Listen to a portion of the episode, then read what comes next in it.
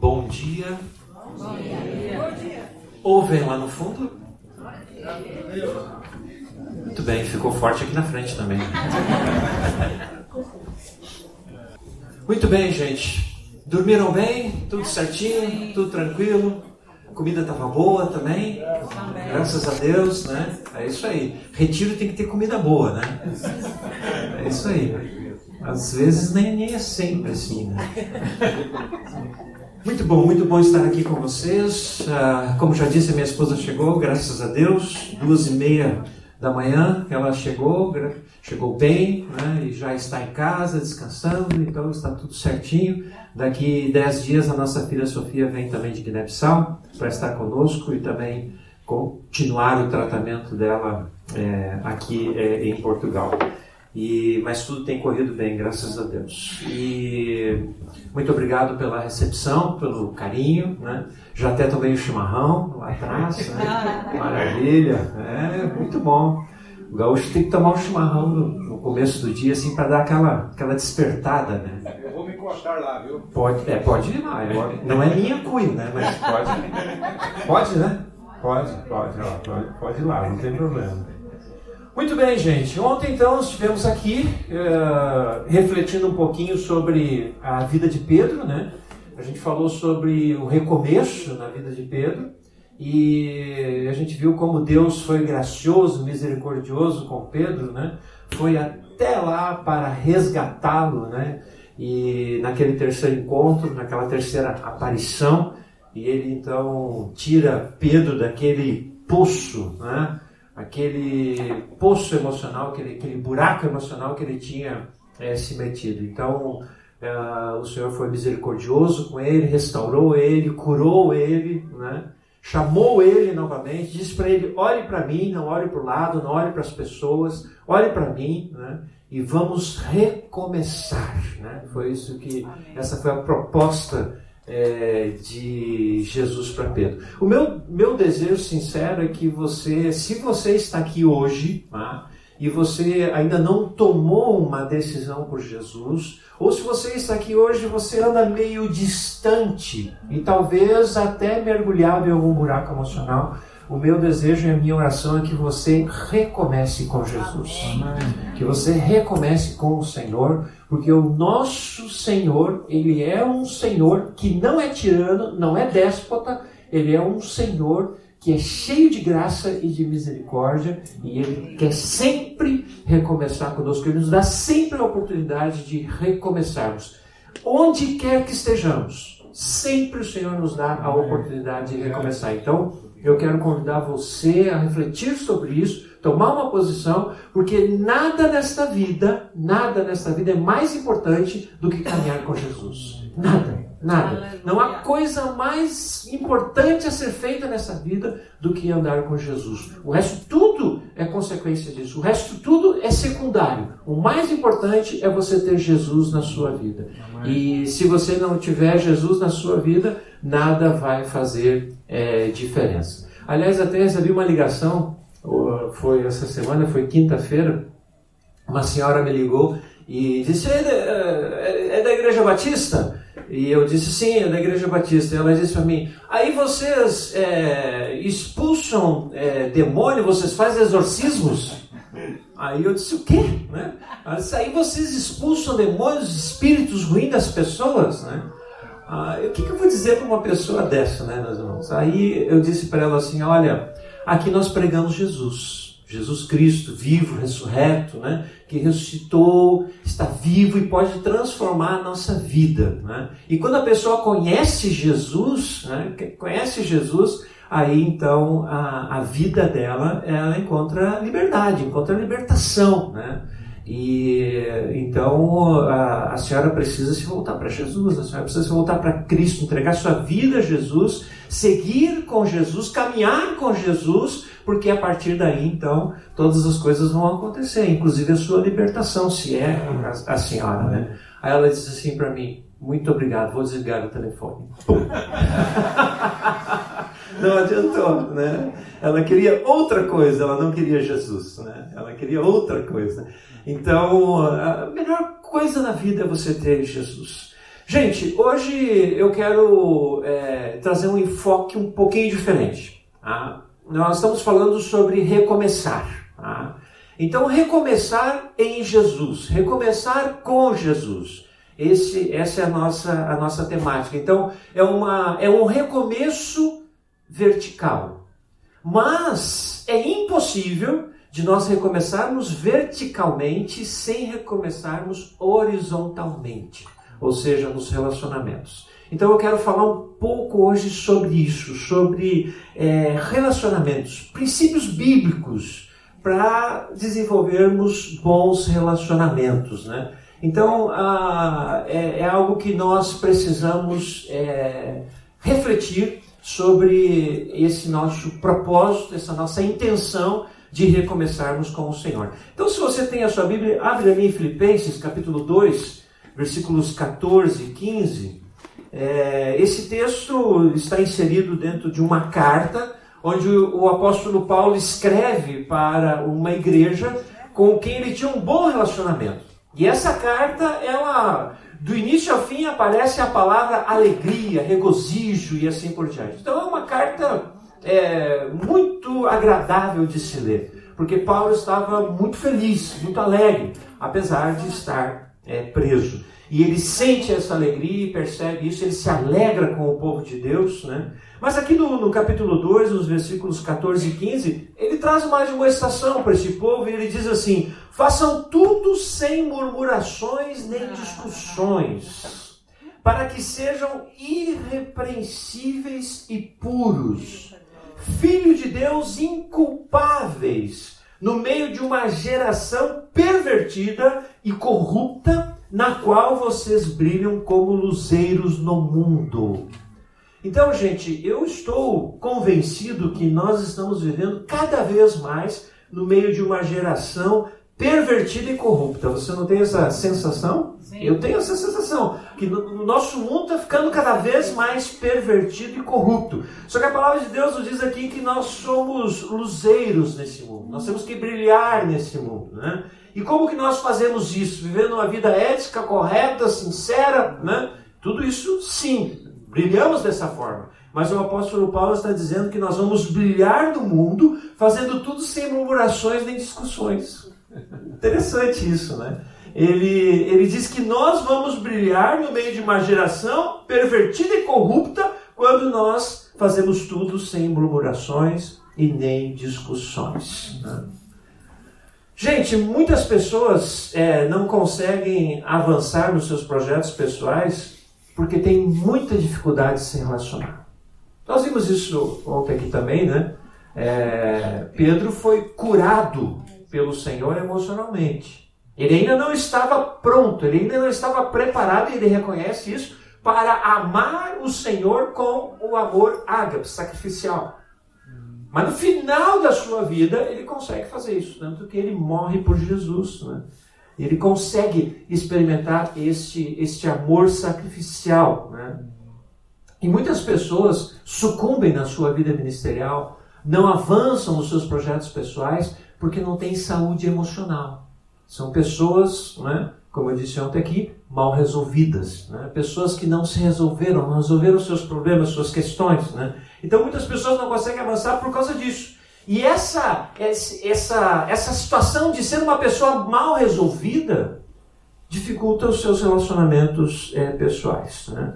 É, o, o fato é que todo cristão, em algum momento da sua vida, vai enfrentar algum tipo de conflito, algum tipo de dificuldade relacional, isso sempre vai acontecer. Mas de um modo geral, a nossa unidade com Jesus, ela se manifesta na nossa unidade com o próximo.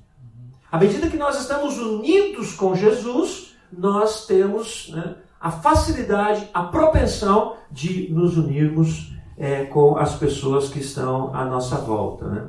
Agora, então, para permanecermos né, firmes nesse recomeço espiritual, nós precisamos então é, reconsiderar a resolução dos nossos conflitos relacionais.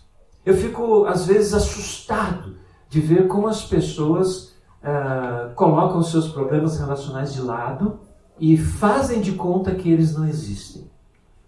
Lá em Braga eu conheço uma família, eles não são da nossa igreja, e a, o, o, pai dessa família, o homem né, dessa casa, tem por volta aí de 60, 70 anos, e, e ele teve uma, um problema com um dos filhos, né, e, e ele já faz uns 10 a 15 anos que não fala mais com o filho. Não vai mais na casa do filho. Não procura mais o filho. E não quer resolver o problema. Quando alguém toca no assunto, ele trata de sair pela tangente ou uh, confronta as pessoas para que as pessoas não tratem mais, não falem mais daquilo. Né? É impressionante como as pessoas muitas vezes têm conflitos, têm problemas de relacionamento e colocam isso de lado como se esperando que aquilo fosse, num passe de mágica, se dissolver e deixar de existir. Mas não é assim, não. Se tratando de relacionamentos, o que acontece é o contrário. Quanto mais nós deixamos esses relacionamentos, Quanto mais nós deixamos aquilo parado e não mexemos naquilo, mais fermenta, mais azeda, né? mais dificuldade surge a partir dali. Então, o, o recomeço né, da, nossa, da nossa caminhada é, é com Jesus deve nos conduzir, então, a uma resolução sincera e saudável dos nossos conflitos relacionais. É fato, é fato. Se você quer recomeçar com Jesus, se você está a recomeçar com Jesus, se estamos recomeçando com Jesus, isso vai nos conduzir a uma sincera e saudável resolução dos nossos conflitos pessoais. Isso vai acontecer em nós. É o que a palavra de Deus diz, né? Se teu irmão tem alguma coisa contra ti, vai, né? Até ele, reconcilia-te com teu irmão. Jesus fala isso, né? Nos adverte quanto a isso, né? Então eu quero ver alguns princípios aqui bem práticos que vão nos ajudar nesse processo, né? Como que eu posso resolver esse problema? Se você estivesse no caso daquele filho que o pai não fala com ele já há mais de 10 anos, o que você faria? Né? O que nós podemos fazer para lidar com um filho rebelde, adolescente dentro de casa? Como eu posso lidar com um marido que é estúpido, que é, é duro, é turrão? Né? Como eu posso lidar com uma esposa que é, não se coloca no lugar dela e atropela sempre o marido onde quer que esteja? Como eu posso lidar com um patrão que só me incomoda, me persegue e me humilha na frente de todos? Como eu posso lidar com pais que eu uh, tenho dificuldade de reconhecer como autoridade na minha vida. Né? Então, vamos ver alguns desses princípios que podem nos ajudar nessa questão é, de resolver os nossos, os nossos conflitos. O primeiro princípio que eu quero trazer aqui é, para a nossa, é, nossa reflexão é esse: evite discussões desnecessárias. Isso é muito importante. Evite discussões necessárias. E aqui tem um texto é onde o apóstolo Paulo ele ensina o seu o seu discípulo Timóteo e ele diz para ele o seguinte: evite as controvérsias tolas e inúteis, pois você sabe que acabam em brigas. Ao servo do Senhor não convém brigar, mas sim ser amável para com todos, apto para ensinar e paciente, diz o apóstolo Paulo em 2 Timóteo 2, 23 e 24. Gente, muitas vezes nós entramos em discussões que são desnecessárias, que não faz sentido nenhum, né? que são realmente discussões que só levam a lugares ruins, a, a, a fins des, é, indesejáveis. E, e, muitas vezes o orgulho pode nos arrastar para isso. Né? O orgulho pode nos arrastar para uma briga onde todos perdem. Né? Uh, eu brinquei agora há pouco, tomei chimarrão, né? Lá no Rio Grande do Sul, o gaúcho é muito orgulhoso. O gaúcho é aquele que nasce no Rio Grande do Sul, no sul do Brasil, né? E é a minha terra. E o gaúcho é muito orgulhoso. E, e lá no Rio Grande do Sul se diz assim: eu dou um boi para não entrar numa briga. Mas depois que eu entro, eu dou uma boiada para não sair dela.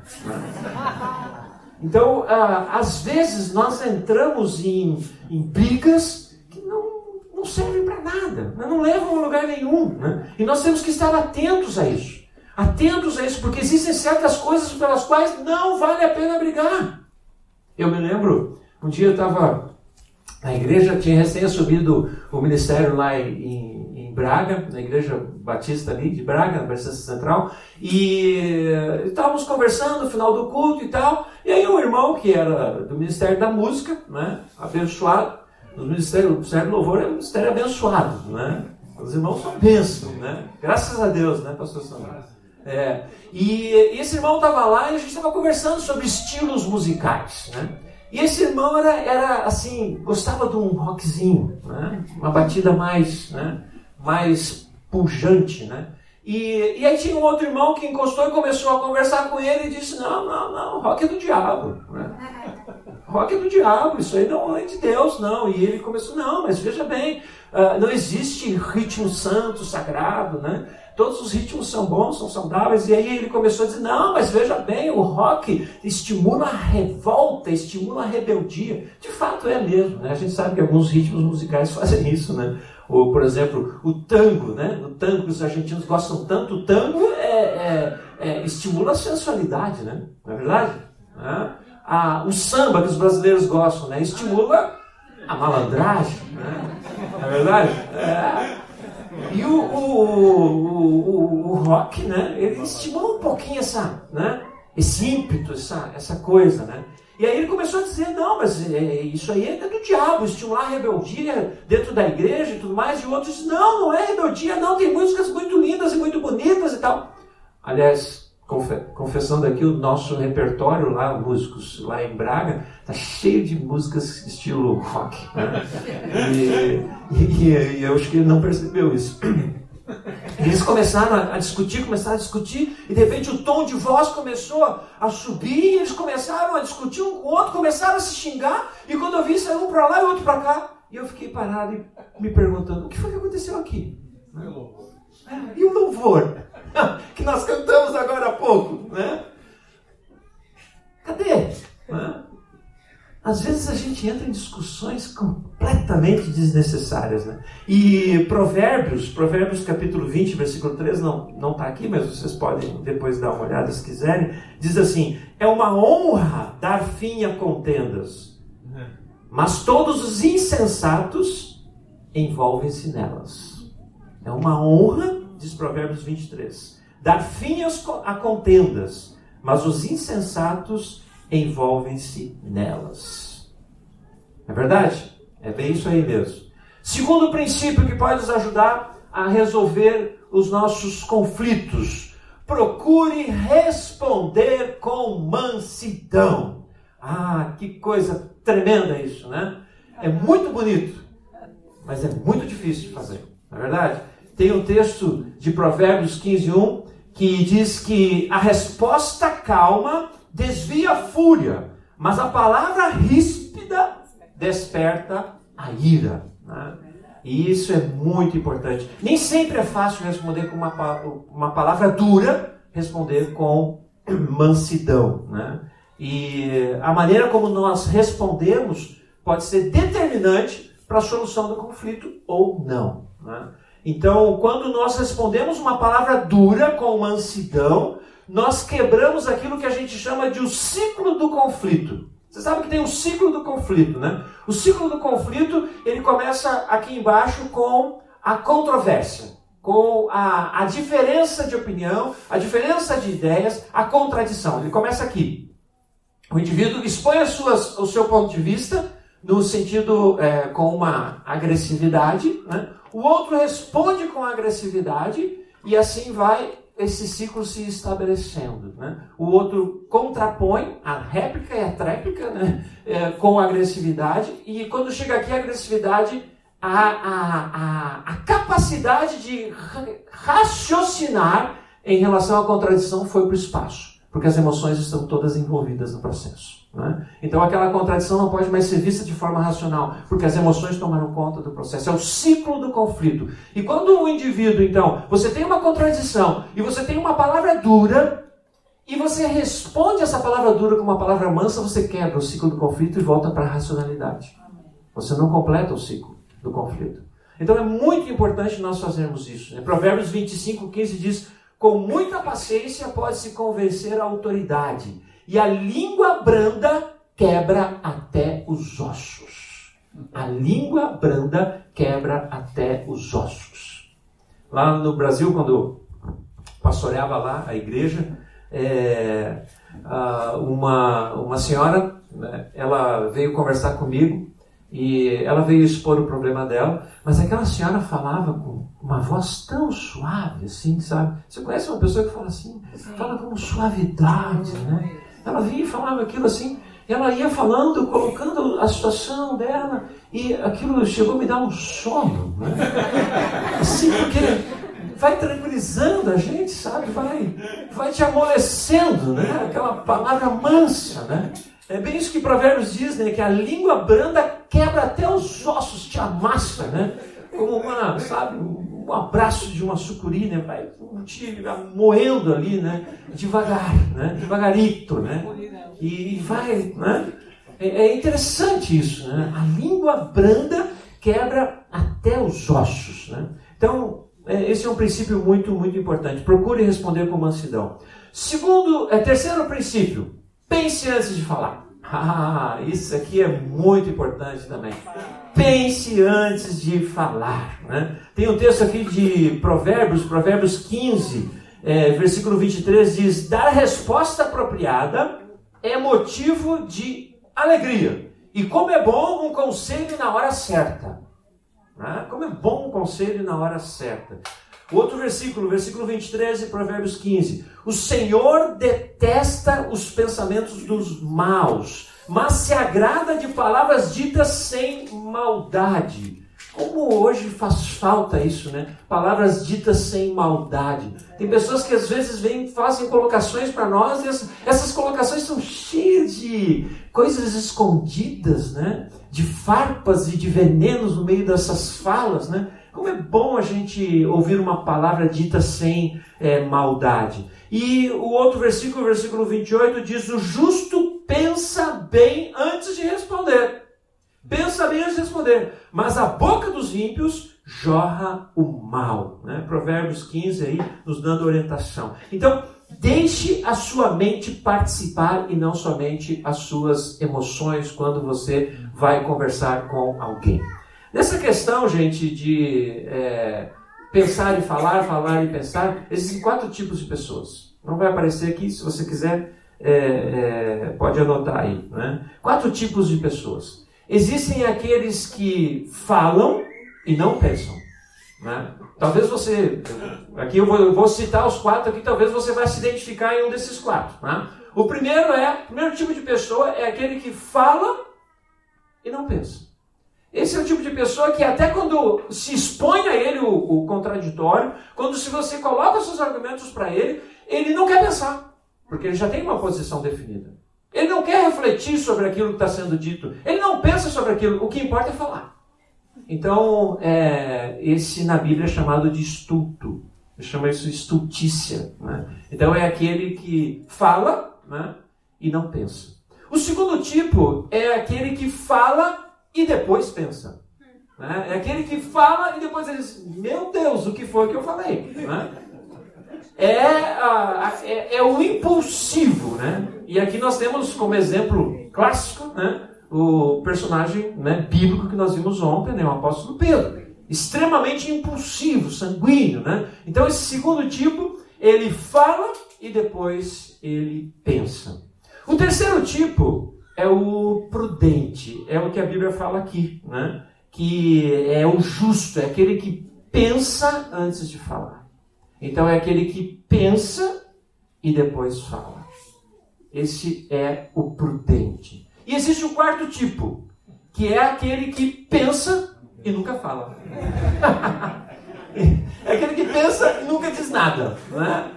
E esse, a, a, Bíblia, em alguns, em alguns conceitos, chama isso de, é, uma palavra dura aqui, chama de covardia. Né? né? É aquele que pensa, mas não fala. Né?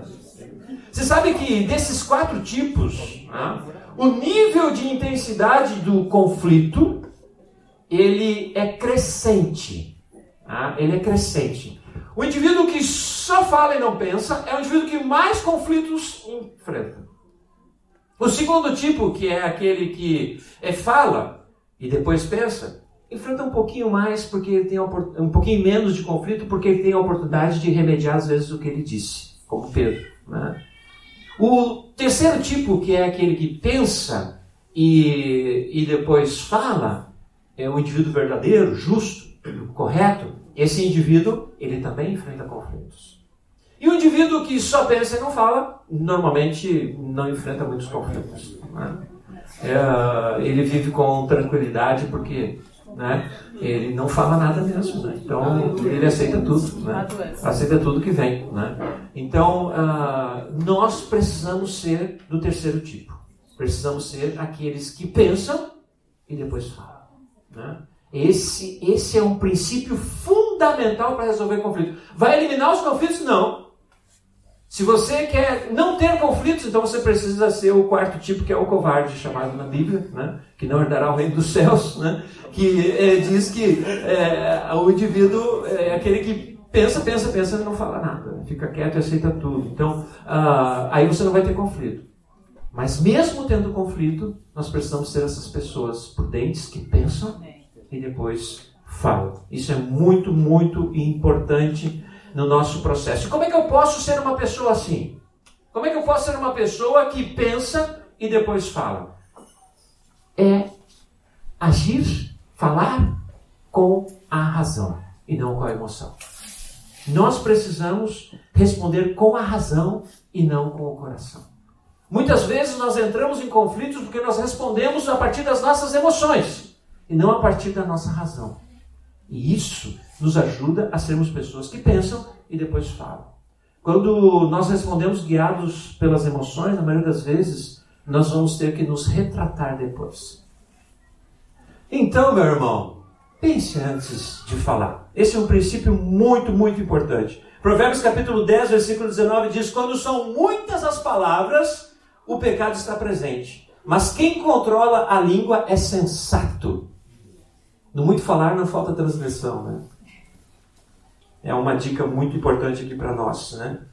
Outro, outro princípio que nós precisamos também levar em consideração para a resolução dos nossos, dos nossos conflitos, né?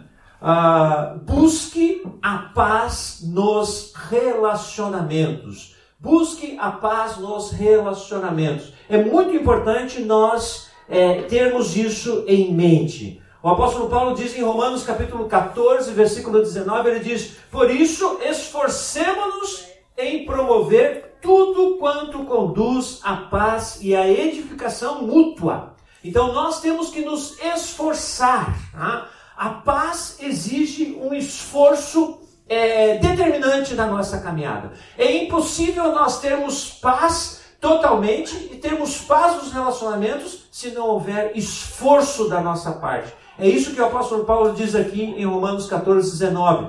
Esforcemos-nos para promover tudo quanto conduz à paz e à edificação mútua. Então, no que, des, no que depender de nós, no que depender de nós, nós devemos viver em paz com todos. Né? Romanos 12, 18 também diz: façam todo o possível para viver em paz com todos. E 1 Pedro 3, 11 diz: afaste-se do mal e faça o bem. Busque a paz com perseverança. Busque a paz com perseverança. Então nós temos que ser pacificadores. A palavra de Deus nos diz, Jesus disse que os pacificadores, eles serão bem-aventurados. E nós temos que promover a paz onde quer que nós estejamos. Tem gente que, ao, ao invés de ser um promotor da paz, é um promotor dos conflitos. Você conhece aquele indivíduo que, é, a, onde ele está, ele cria uma confusão? Uma vez eu perguntei isso. Você conhece aquele indivíduo que, é, é, onde ele está, ele causa uma briga, uma contenda? A pessoa respondeu assim: conheço eu. Sincero, né?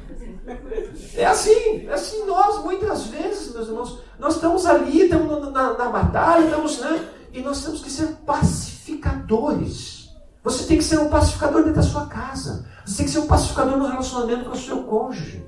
Você tem que ser um pacificador no relacionamento com os seus pais. Você tem que ser um pacificador onde quer que você esteja, no seu trabalho, na sua escola, na faculdade, onde quer que você esteja. E na igreja. Uhum. Você tem que ser um pacificador. Tem que ser um pacificador. Isso vai ajudar nos relacionamentos. Porque as pessoas que são pacificadoras, os outros gostam de estar perto delas. Eles gostam de se aproximar delas. Agora, o indivíduo que só cria conflito, só cria contenda, é o indivíduo que as pessoas se distanciam. Então, busque a paz, né? Busque a paz nos relacionamentos. Isso é muito, muito importante. Outro princípio, muito importante também. Tá? Ah, tenha uma visão espiritual do conflito. Aqui é muito importante também nós entendermos isso. Ah, em 2 Coríntios capítulo 2, versículos 10 e 11, o apóstolo Paulo está aqui a terminar de tratar de um problema de disciplina que houve na igreja, que ele começou a tratar na sua primeira epístola, de um rapaz que é, tinha relações sexuais com a sua madrasta, e, e ele na primeira epístola ele recomenda que esse rapaz fosse disciplinado na igreja. E aí, então, na segunda epístola, ele dá essa recomendação. Se vocês perdoam alguém, eu também perdoo, diz Paulo. E aquilo que perdoei, se é que havia alguma coisa para perdoar, perdoei na presença de Cristo, por amor a vocês, a fim de que Satanás não tivesse vantagem sobre nós, pois não ignoramos, não ignoramos as suas intenções. Nós não podemos ignorar as suas intenções. Eu vi essa semana um comentarista falando, comentarista que nem crente é, e ele disse o seguinte: Você sabe qual é a, a jogada do diabo? Sabe qual é a jogada de Satanás? É fazer com que as pessoas pensem que ele não existe. Interessante isso, né? Uma pessoa que não é crente dizer isso. A, a, a, estratégia de Satanás é fazer com que as pessoas pensem que ele não existe, que ele não está presente ali. Então, nós temos que ter uma visão espiritual dos conflitos que nós estamos envolvidos. O segredo para a vitória é conhecer a estratégia do inimigo. É saber o que o inimigo quer fazer, onde o inimigo quer chegar. Né? E qual é a estratégia do inimigo? Dividir para conquistar. Isso é estratégia de guerra. Né? Estratégia de guerra. A, a, a guerra civil norte-americana foi basicamente decidida com essa estratégia: dividir para conquistar. Você divide o grupamento, você divide o pelotão e você conquista ele. Né?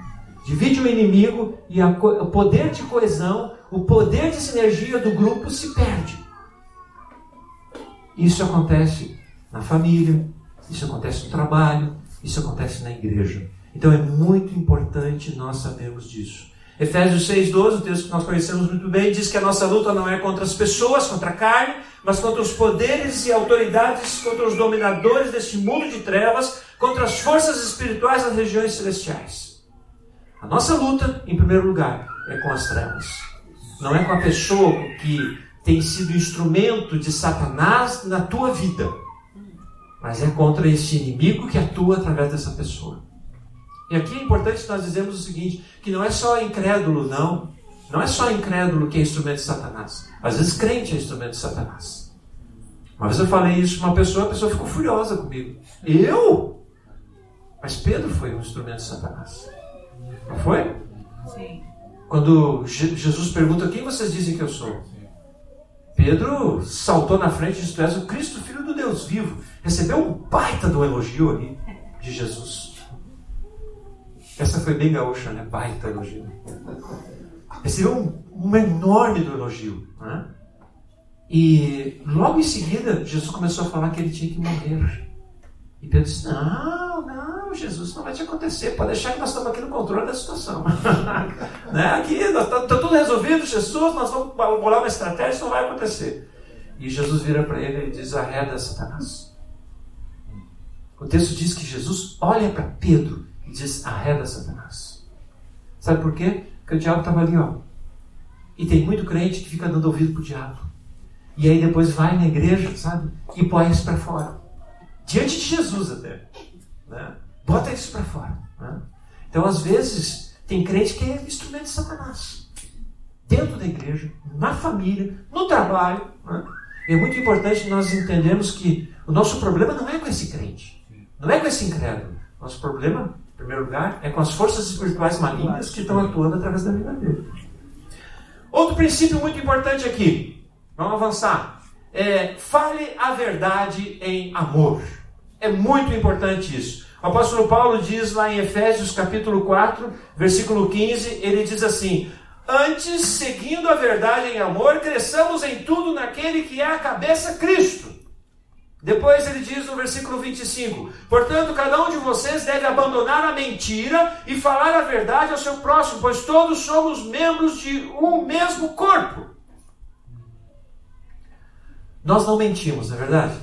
Porque crente não mente, né? É isso? Deveria. Deveria, né? O crente, ele não deveria ter parte nenhuma com a mentira. Mas você sabe qual é o momento que o crente mais mente? Dizem, quer dizer, não, essa frase não é minha. Alguém disse isso uma vez, eu achei isso muito interessante. O, cre... o momento que o crente mais mente é na hora do louvor. Entrego a minha vida a Ti, Senhor.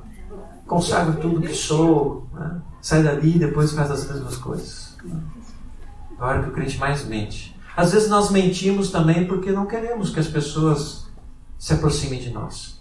Ei, meu irmão, tá tudo bem contigo? A vida dele está um caco. Está tudo bem. Não chega perto. Né? Mantém distância. Né? Não quero que você saiba dos meus problemas. Às vezes nós somos falsos, mentimos, né? insinuamos coisas que não deveriam ser. Né?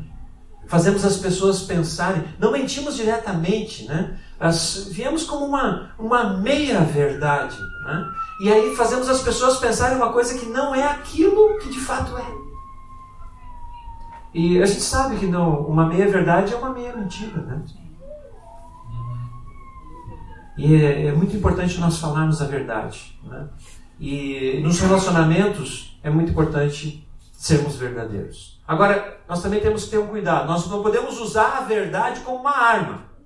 A verdade ela tem que ser dita em amor. É muito importante isso, né? De, de, dentro de uma perspectiva de sacrifício pessoal, num contexto de relacionamento. Eu não posso usar a verdade como uma arma. Jorrar a verdade com raiva é uma forma de retaliação pessoal. Você não pode chegar em casa, né? E depois que ouviu isso, dizer assim para sua esposa: oh, Eu aprendi lá no retiro que a gente tem que ser verdadeiro. Querida, seu cabelo está horrível. Não dá, isso é uma crise, uma confusão dentro de casa, né? Então, a gente tem que falar a verdade, né?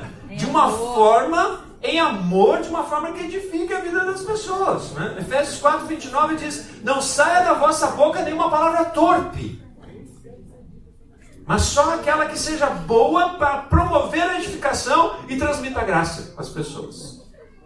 Essa verdade que eu vou dizer, ela, ela vai edificar? Ela vai transmitir graça para as pessoas? Então eu tenho que, se não vai fazer isso, eu tenho que cerrar os meus lábios. Então, fale a verdade, mas fale em amor, querendo a edificação do outro, querendo e promovendo a edificação, transmitindo graça. Eu vou falar a verdade porque eu quero que esse indivíduo, essa pessoa cresça. Eu quero que essa pessoa amadureça, eu quero que essa pessoa siga em frente, eu quero que essa pessoa seja melhor do que ela é. Sim. Não simplesmente para atingir a pessoa então é muito importante isso, falar a verdade em amor. Um outro princípio aqui também muito importante: seja dirigido pelo Espírito Santo. Deixe o Espírito Santo te conduzir. Em Gálatas capítulo 5, versículo 16, o apóstolo Paulo diz o seguinte: Por isso digo, vivam pelo Espírito e de modo nenhum satisfarão os desejos da carne. Então, para que eu não me deixe levar pelas minhas emoções, para que eu não use a verdade como uma arma, eu preciso também, além de falar em amor, eu preciso também ser dirigido pelo Espírito. E ele continua dizendo nos versículos 25 e 26. Ele diz assim: Se vivemos pelo Espírito, também andemos também pelo Espírito. Não sejamos presunçosos, provocando uns aos outros e tendo inveja uns dos outros. Aqui é uma igreja madura, os irmãos aqui não têm inveja uns dos outros, né? Não, ah, não, não acontece, né? Mas em alguns lugares acontece. Né? Em alguns lugares acontece. Em algumas famílias acontece. Né? Em alguns ciclos profissionais acontece. Né? As pessoas têm inveja uns dos outros. Né? Isso é fruto da carne, não é fruto do espírito. Né? Então, quando a verdade é dita em amor, mas ela não é dirigida pelo Espírito Santo, ela pode ser dita no momento impróprio. Então é muito importante isso, ser dirigido pelo Espírito para falar a verdade em amor no momento certo. É o Espírito que vai te conduzir, é o Espírito que vai te dirigir, é o Espírito quem deve dirigir as nossas palavras. Quando somos dirigidos pelo Espírito, nós podemos ter a certeza do sucesso do resultado, mesmo que no momento não pareça.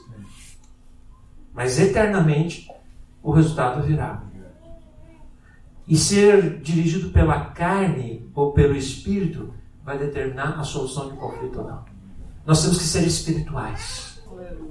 Sabe que lá na nossa igreja, o pessoal fala muito sobre isso, né? sobre essa questão de igrejas pentecostais igrejas tradicionais. Né? E os batistas são sempre vistos como tradicionais, apesar de a nossa igreja vir de um, de um ramo né? Avivado lá do, do Brasil, é, nós somos vistos muitas vezes como crentes tradicionais. Né? E, mas eu sempre digo isso para o pessoal lá na igreja. Nós não temos que ser é, pentecostais nem tradicionais. Nós temos que ser espirituais. Né? O crente tem que ser espiritual. Né? Não importa né, o rótulo que você queira assumir, né, ou o rótulo que a igreja assume. Eu não sei qual é o rótulo aqui, pastor mas uh, nós temos que ser espirituais. Espirituais. Né? E, e, e, isso é determinante no, no, na questão do conflito. E a espiritualidade ela se manifesta não através de, somente através de sinais, prodígios e maravilhas. A espiritualidade se manifesta através de um viver santo. Viver santo na presença do Senhor. E esse viver santo é descrito ali em Gálatas 5, 22 e 23, que são as virtudes do fruto do Espírito que é amor, alegria, paz, longanimidade, benignidade, bondade, fidelidade, mansidão, domínio próprio. Isso é fruto de uma vida cheia do Espírito Santo. Não adianta o indivíduo profetizar, falar em línguas, né, sapatear e tudo mais, e chegar em casa sapatear também por outras coisas. Não, não adianta. Né? A espiritualidade se manifesta num viver santo. Né? Ser dirigido pelo Espírito é, é determinante na nossa caminhada. Gálatas 6, 8, o apóstolo Paulo diz: Porque o que semeia para a sua própria carne, da carne colherá corrupção. Mas quem semeia para o Espírito, do Espírito colher, colherá vida eterna. E último, meus irmãos, último princípio: decida perdoar sempre. Isso é muito importante. Nós temos que perdoar sempre. Não há outra alternativa para o crente. Nós temos que perdoar sempre. Tá?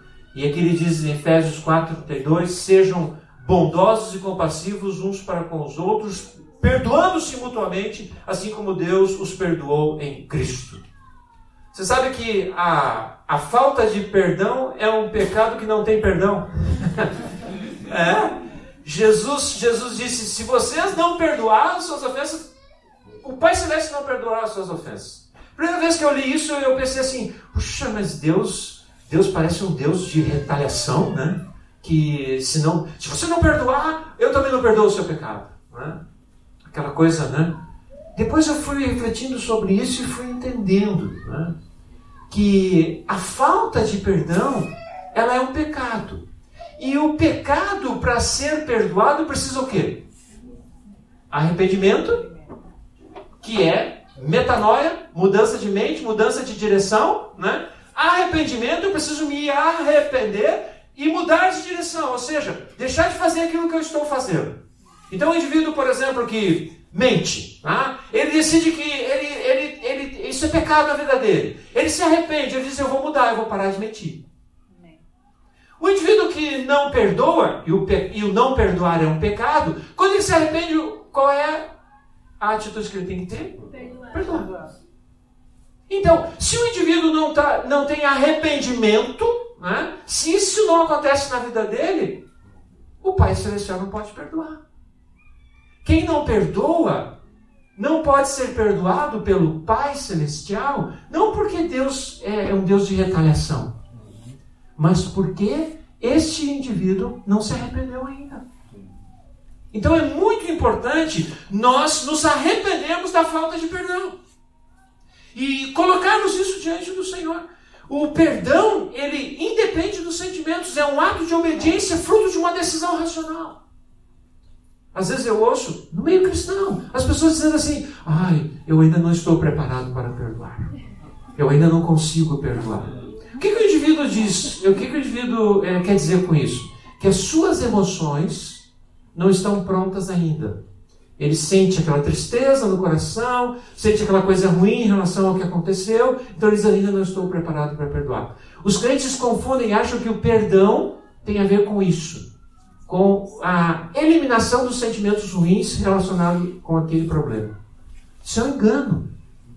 Isso é uma mentira. Isso não está na Bíblia.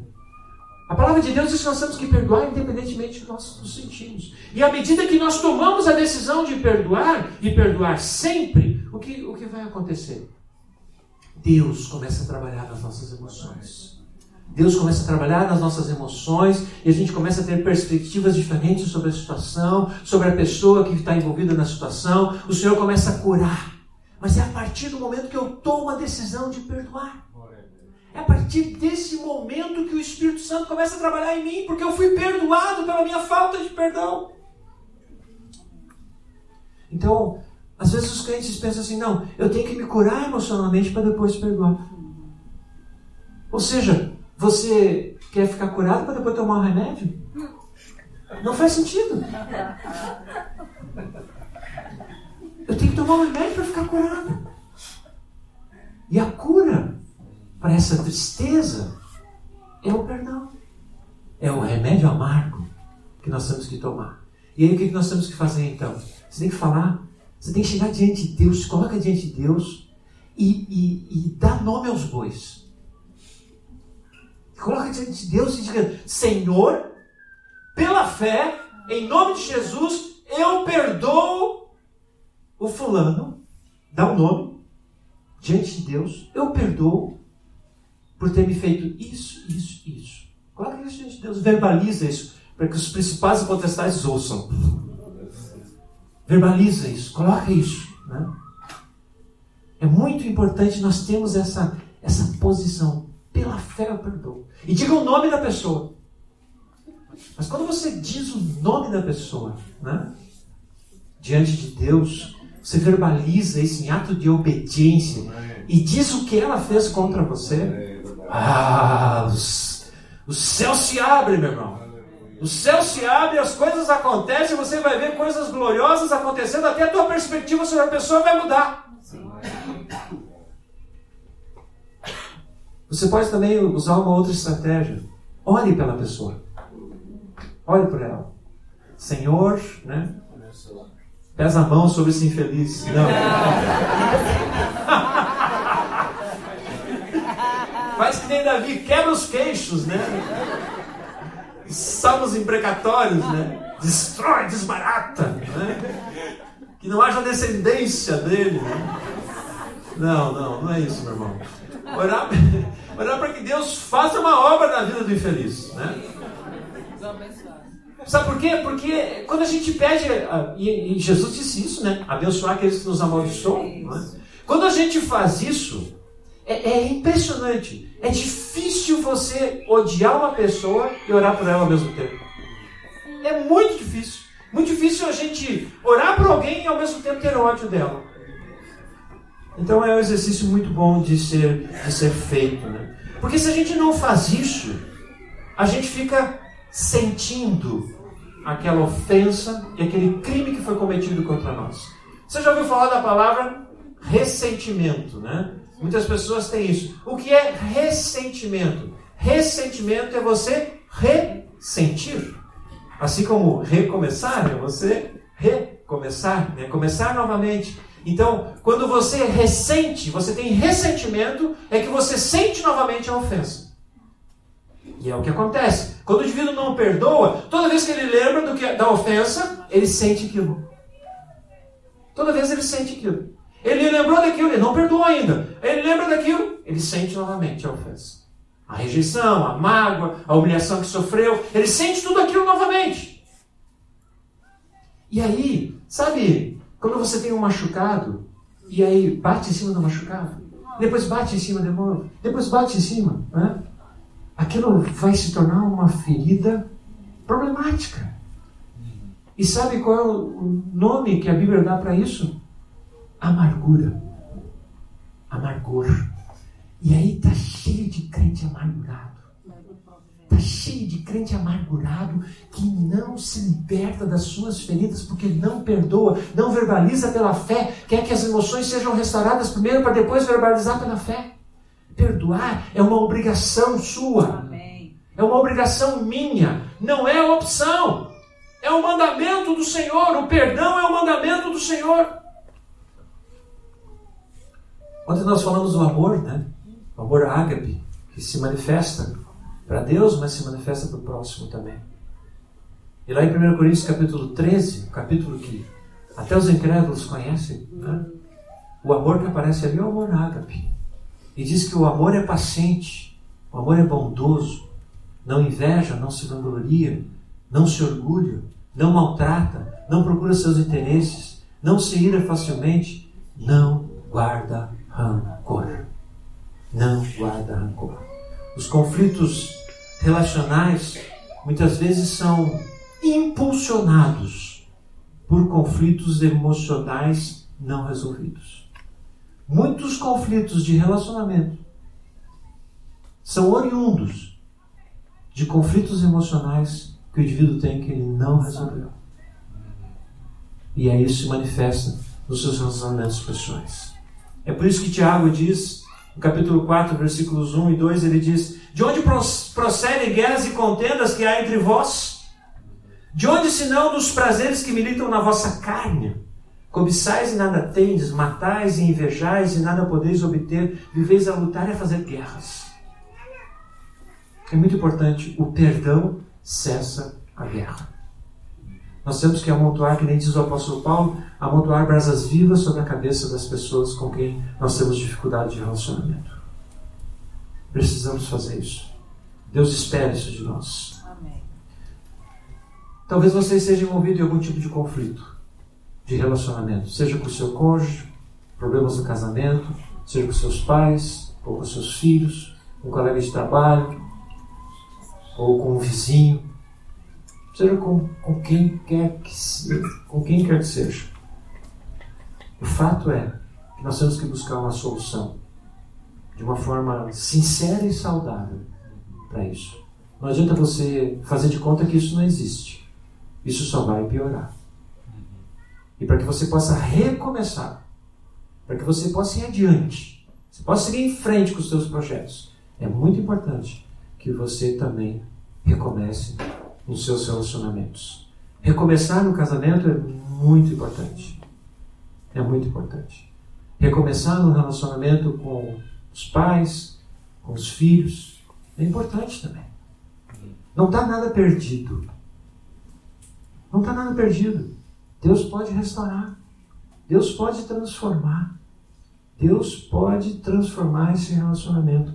Agora, você tem que estar disposto a isso também. Você tem que contribuir para isso também. O Senhor Jesus deseja que vivamos em unidade com as pessoas. Tem um texto que é a oração de Jesus, lá em João capítulo 17, versículos 20, 21, 22, 23. Ele estava prestes a ser preso, sentenciado, morrer e ressuscitar.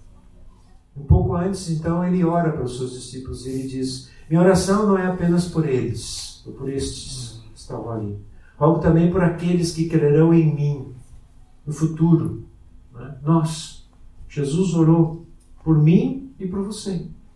Eu rogo por aqueles que vão crer em mim, por meio da mensagem deles. E nós estamos aqui porque os apóstolos pregaram essa mensagem. Essa mensagem tem sido pregada séculos após séculos e chegou até nós. E essa oração chega até nós hoje, aqui nesse lugar. Que eles também estejam em nós, para que o mundo creia que tu me enviaste. Dê-lhes a glória que me deste, para que eles sejam um, assim como nós somos um. Eu neles e tu em mim. Que eles sejam levados a plena unidade. A plena unidade. Para que o mundo saiba que tu me enviaste e os amaste, como igualmente me amaste. A plena unidade. Deus pode dar a plena unidade para uma igreja. Deus pode dar a plena unidade para uma família. Deus pode dar a plena unidade. Jesus orou por nós, orou por você, orou por mim, para que nós tenhamos a plena unidade. Amém. Vamos orar, meus irmãos. Vamos ficar em pé, vamos orar.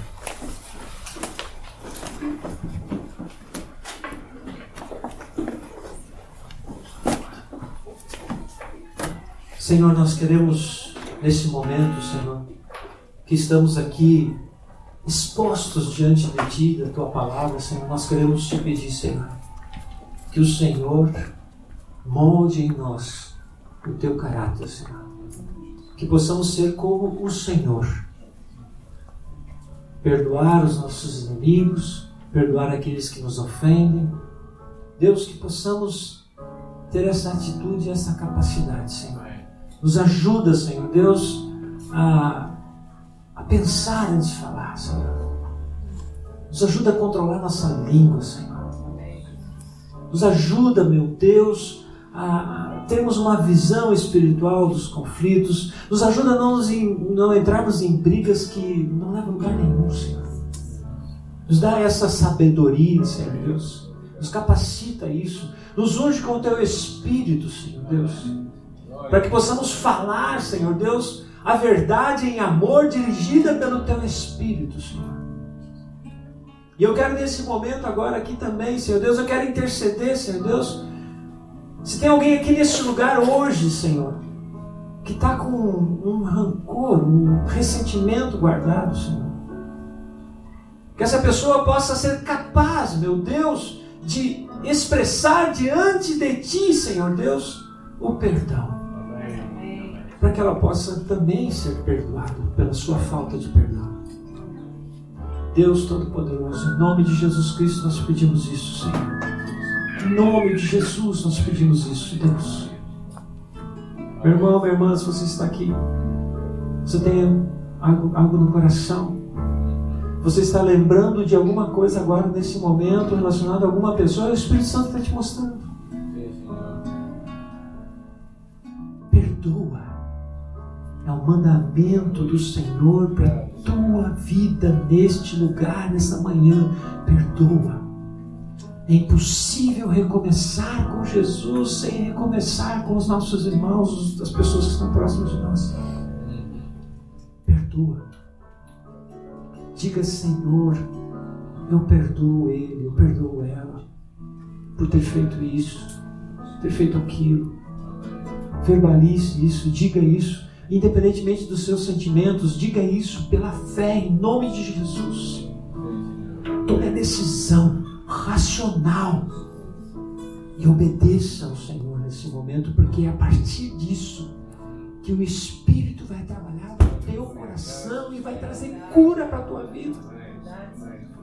Deus, Deus, nós te pedimos agora nesse momento, Senhor. Opera cura aqui, Senhor. Opera cura, meu Deus. Senhor, tantas pessoas vivem, Senhor Deus, assim, distanciadas, Senhor.